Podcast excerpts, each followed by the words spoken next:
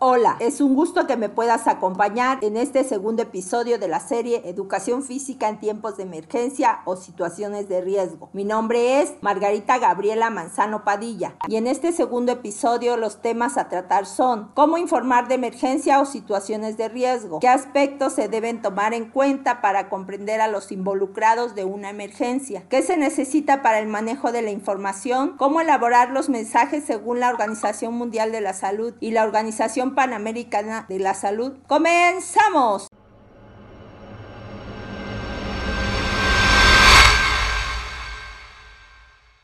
Recordando el curso Gestión Integral de Riesgos y Apoyo Socioemocional a la Escuela de la plataforma México X 2020, uno de los elementos centrales del apoyo socioemocional es ayudar a niñas, niños y adolescentes a sentirse seguros y escuchados, que expresen sus emociones y si deciden pueden recibir el apoyo requerido. Es sabido que el contacto con familiares, amigos, el restablecimiento de rutinas y el juego son elementos que ayudan a niñas, niños y adolescentes a recuperar de una situación de emergencia, CIPINA 2017. Es importante que el educador físico considere cuánto tiempo ha pasado desde la ocurrencia de la situación durante los dos o tres primeros meses después de la emergencia. La ansiedad, la tristeza y demás reacciones disminuyen progresivamente y si se observa durante la sesión de educación física que esto no ocurre, será necesario solicitar atención especializada con un profesional para lograr graduar gradualmente la normalidad de reacciones y emociones. En este sentido, los educadores físicos son voceros frente a las madres, padres de familia en situaciones de emergencia. Por ello, resulta importante conocer cómo las personas suelen actuar frente a los riesgos de su entorno con el fin de brindar información veraz de forma adecuada, tanto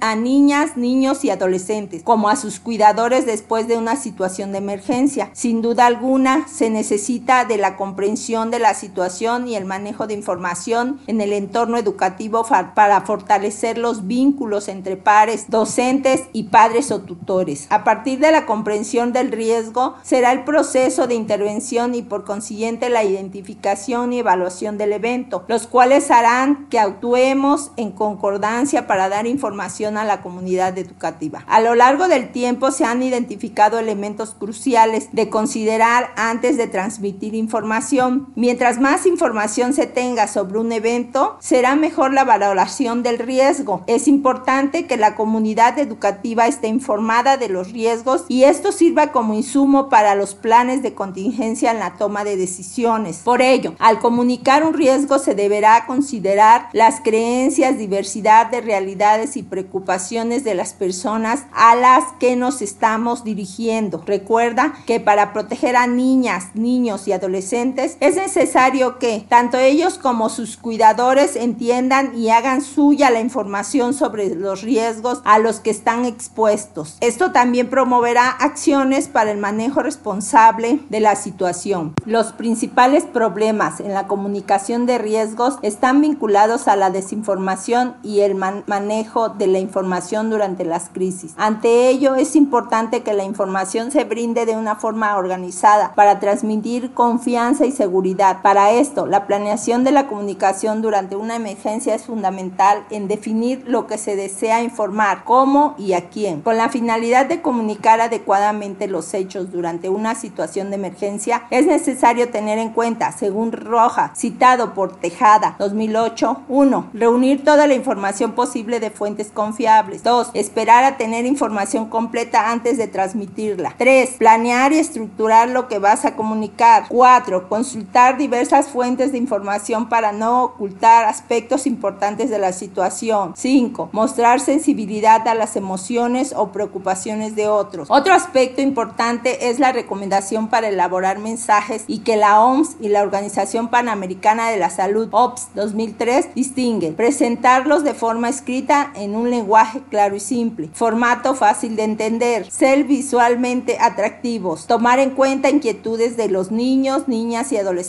Recordemos que el éxito de la comunicación de riesgos se consigue cuando el público adquiere conciencia de lo que se está comunicando, se da cuenta del peligro que corre y esto lo lleva a actuar.